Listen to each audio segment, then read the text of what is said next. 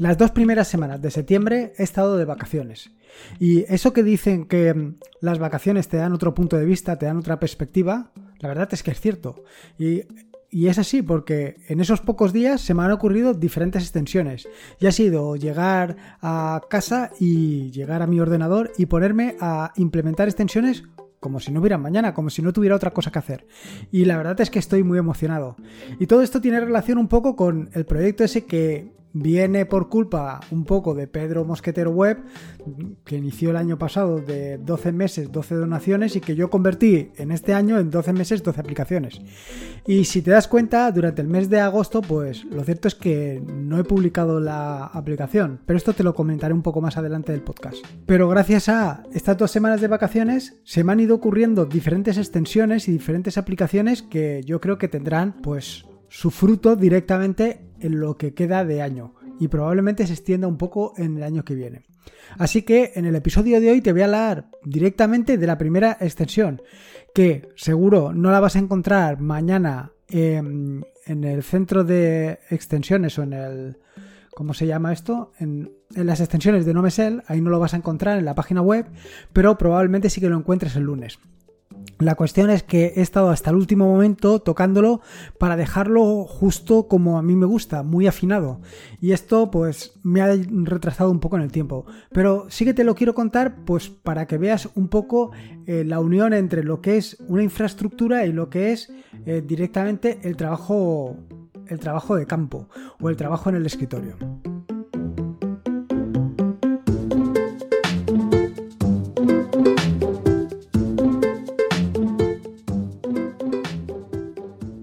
Soy Lorenzo y esto es Atareado.es. Este es el episodio número 212, un podcast sobre Linux y Open Source. Aquí encontrarás desde cómo ser más productivo en el escritorio o montar un servidor de páginas web en un VPS o en una Raspberry, hasta cómo convertir tu casa en un hogar inteligente. Vamos, cualquier cosa que quieras hacer con Linux, seguro, seguro que la encontrarás aquí. Bueno, como todos los jueves, eh, me gusta contarte un poco en qué ando metido para que sepas pues lo que vas a encontrar en los próximos días o para que sepas un poco qué es lo que he escrito, porque al final hay veces que me adelanto y otras que me atraso, pero por lo menos que tengas una visión global. Respecto al tema de los artículos, eh, llevo un poco de retraso respecto a los tutoriales que tenía que publicar.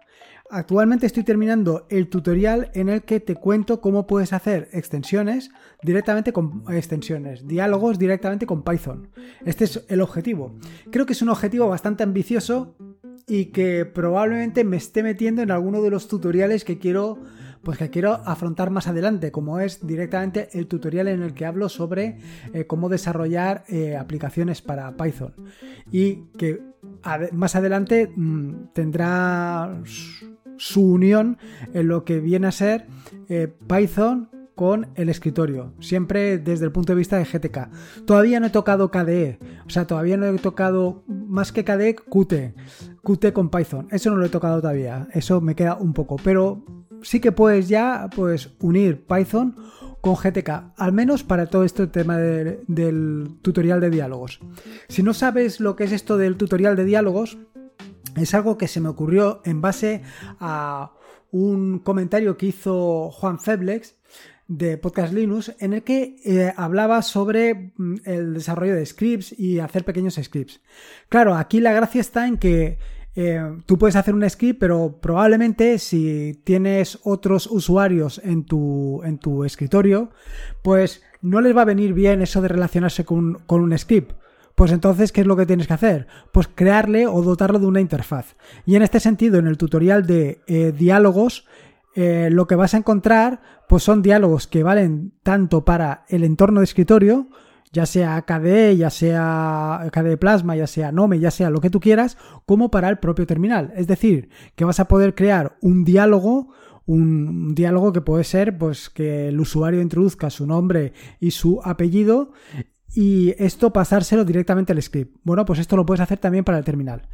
En este sentido, esto lo quiero unir con el probablemente el proyecto del mes de octubre, que yo le había prometido a la persona que me lo comentó que lo haría en el mes de agosto, pero se me ha retrasado todo. ¿Qué le vamos a hacer? Bueno, la cuestión es que, eh, ¿qué es lo que quiero hacer? Quiero hacer un, em, una pequeña aplicación que mm, vaya en una Raspberry y que simplemente tengas conectar a la Raspberry vía SSH y lanzar ese script y poderle pasar, bueno, poderle configurar los parámetros directamente con un menú. Un menú, pero directamente en el terminal, sin tener que hacer nada más. ¿Para qué? El objetivo es hacer un timelapse, como ya comenté en un episodio del podcast anterior. Pero un timelapse que sea muy sencillo, que no tengas que programar nada, simplemente sea instalar lo que te digo y ya está. En fin, que como ves, un poco está todo, todo eh, ligado, todo eh, relacionado unas cosas entre sí. El tema de los diálogos mediante scripts, eh, en fin, todo, todo esto. Bueno, una vez te he contado el tema del, del episodio, del tutorial que voy a publicar esta semana, debería de publicar el siguiente de em, roles para eh, Ansible.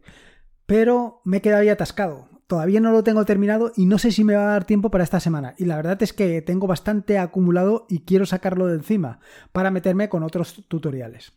Respecto al tema de aplicaciones, como te venía diciendo, y es un poco el motivo de este episodio del podcast, pues estoy bastante metido con el tema de las extensiones para NoMesel.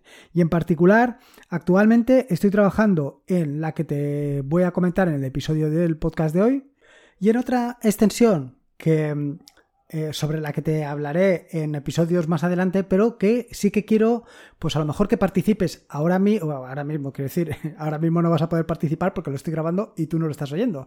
Quiero decir, em, que participes quizá en los comentarios o dejándome una nota. Eh, y es una aplicación, una extensión para no me ser también, que va a medir tus metas, tus metas diarias. Y es que em, he visto diferentes aplicaciones para Android en las que se utiliza eh, esto de las metas. ¿Qué quiero decir esto de las metas? Me refiero a pues que te hagas un propósito, por ejemplo, de año nuevo de eh, hacer deporte tres veces a la semana. Bueno, pues esto lo quiero implementar también como extensión de NoMesel. Porque quiero eh, o tengo una serie de objetivos para proponerme para esta nueva temporada del curso, por así de llamarlo. Pues una serie de objetivos personales que quiero llevar una estadística de los días que voy cumpliendo, pues con el objetivo de, pues con el objetivo de conseguirlos. La cuestión, por lo que dicen, es que si durante 21 días realizas algo de forma sistemática, termina por convertirse en un hábito. Y este es el objetivo que tengo, convertir eh, determinadas, determinados objetivos en, ah, en hábitos. Así, esto lo quiero materializar en una extensión para NoMesel. ¿Y por qué no con Android? Pues no, no con Android porque todas las aplicaciones que me he encontrado con Android pues adolecían de algo que necesito yo. O bien la mayoría son de pago, pero no de pago que pagas por la, por la aplicación en concreto, sino que pagas por el servicio. Es decir, que todos los meses tengo que pagar por eh, cumplir mis hábitos. Y la verdad, no termino de verlo claro. Así que he decidido hacer la extensión para no me ser. Y va a ser muy sencillita. Eh, estas son más o menos las dos que estoy trabajando. La que te voy a contar ahora, que te contaré, y el tema de la extensión. Así que nada, ya te voy directo al, al, episodio del podcast de hoy, hablarte sobre la extensión que estoy desarrollando y que espero que el lunes la puedas disfrutar. Se trata de una extensión para habilitar y deshabilitar a tu cliente de WireGuard en tu ordenador. Como te decía en el episodio 134 del podcast, ya te hablé sobre eh, WireGuard y además te dije que iba a abandonar OpenVPN en favor de WireGuard, porque la verdad es que es relativamente sencillo de implementar y funciona muy pero muy bien. Vaya, de hecho, eh, durante estas últimas semanas lo, he tenido... Eh, siempre encendido en mi ordenador y estaba utilizando un servidor externo para trabajar. Eh, ¿Cómo utilizo yo actualmente eh, WireGuard? Bueno, pues básicamente lo que hago con WireGuard es conectarme a mi servidor externo, a un servidor, a un VPS que tengo contratado y eh, paso todo el tráfico a, través de él. ¿Qué inconveniente tengo yo actualmente en mi equipo de casa o en mi ordenador de casa o en como tú lo quieras llamar? Bueno, pues el problema que tengo actualmente es que el proveedor de mi servicio de Internet me tiene la IP nateada. Con lo cual yo desde el exterior no puedo acceder a mi casa. Bueno, no puedo acceder a menos que tenga una solución como puede ser WireGuard. ¿Qué ventajas te ofrece un VPN? Bueno, una red privada virtual, que es al final lo que es, pues la ventaja que tiene es que tú te puedes conectar a esa red con independencia de que estés en local o que estés eh, en Kuala Lumpur o donde quieras. Es súper sencillo. Y claro, ¿qué, ¿qué, he hecho? Yo lo tengo en mi servidor virtual de manera que, pues, eh, mi, eh, la Raspberry, pues directamente la conecto a WireGuard. Eh, otro VPS también lo conecto a mi WireGuard. mi equipo de casa lo conecto a WireGuard. De manera que todos los equipos, en realidad, se ven como si fueran locales. Es más, si tuviera impresora, que no tengo, y la conectara directamente a esa red, pues también tendría la impresora como si la tuviera en local y podría imprimir desde cualquiera de los equipos, de manera que es brutal. Otra de las grandes ventajas y que ya hablé en un episodio anterior es el problema de que tengas tu, e, el equipo, como puede ser en, mi caso, o como puedas tener un, un ¿cómo se llama? Un modem wifi, un modem wifi no, un modem, un modem 4G, ese modem 4G tiene el mismo problema que yo. En mi casa con el tema de que la IP está nateada, con lo cual no puedes acceder. Sin embargo, con Wi-Fi, con, eh, con OpenVPN, este problema lo tendrías solucionado. Podrías acceder a tu modem Wi-Fi directamente. Con lo cual, la solución que conté en aquel episodio del podcast, que no recuerdo ahora cuál es, la tendrías también solucionada. Es decir, podrías tener tu eh, modem en un campo, en un terreno, para, eh, por ejemplo, controlar la humedad. Y de manera que si ves que la humedad o determinados parámetros están por debajo de unos requerimientos básicos, pues tú decides poner en marcha el riego. ¿Qué es lo que sucede? Que si eh, te sucede como a mí, que tienes la IP nateada, no vas a poder acceder a menos que lo tengas en tu red privada virtual. Muy bien, pues al final, como ves, esto de la, del OpenVPN, del VPN, del WireGuard, es una solución realmente espectacular. Una solución maravillosa. Y ya no me refiero a utilizar una VPN pues para ese tipo de cosas que rayan la legalidad. Me refiero para utilizarla en tu provecho, para sacar el máximo beneficio posible, que es en lo que yo eh, creo que es donde hay que sacarle eh, realmente el provecho. ¿Qué es lo que pasa? Que en estas últimas semanas, mientras he estado utilizando el ordenador y tenía activada la, WireGuard, me he dado cuenta que em, el ordenador de mi ordenador personal no tenía acceso a internet. Y es que eh, uno de los parámetros que normalmente no he configurado hasta hace poco es eh, la posibilidad de que el cliente tenga, el cliente de WireGuard tenga habilitado un DNS, un DNS para acceder a Internet, para, bueno, para acceder a Internet no, para convertir la palabra google.es, por ejemplo, en 8888 o en, la IP que sea. Y, ese es el problema que estaba teniendo. Bueno, esto es un detalle aparte por si, si también te está pasando, que tienes levantado WireGuard y no puedes acceder a, Internet. Bueno, pues la solución te la acabo de decir. Ahora, ¿qué problema tienes también? Pues el otro problema que tienes es que pues para utilizar WireGuard actualmente en Ubuntu, pues necesitas o requieres de acceder al terminal. Y esto es algo que no termino de ver. No termino de ver que un usuario de a pie, un usuario común, tenga que recurrir al terminal para habilitar WireGuard. Me parece algo que es demencial. O sea, no lo vas a hacer. Simplemente no lo vas a hacer. Si no tienes los suficientes conocimientos, no te vas a atrever a hacerlo. Y aun teniendo los suficientes conocimientos, te va a causar mucha pereza. Vaya, fíjate si a mí me ha causado pereza que durante semanas lo he tenido encendido eh, WireGuard o lo he tenido apagado. Pero no lo ponía, no lo encendía y lo apagaba porque, porque simplemente me daba mucha pereza. Así que durante este tiempo, pues he decidido convertir WireGuard en un servicio más, en una extensión más para NoMesel. De manera que de una manera súper sencilla puedes habilitar, deshabilitar y no solamente esto, sino que también estás informado del el estado en el que se encuentra WireGuard. Y esto, claro, evidentemente es algo fundamental. Así que, ¿en qué consiste esta extensión? uh, madre mía. ¿En qué consiste esta extensión para no me Por fin, ya me he salido. Pues esta extensión para no me simplemente es un pequeño indicador que se, se sitúa en el área de indicadores de Ubuntu, o bueno, en el área de indicadores, o donde tú lo tengas, donde te va a mostrar el simbolito, el icono, el logo de WireGuard.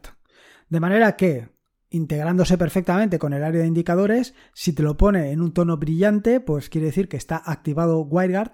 Y si te lo pone en un tono pálido, pues quiere decir que no está habilitado.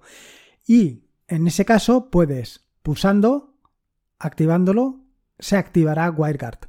Evidentemente, como lo tienes eh, mm, básicamente eh, necesitas derechos de, administrador para levantar el servicio, es decir, necesitas ser root, te va a pedir la contraseña de root.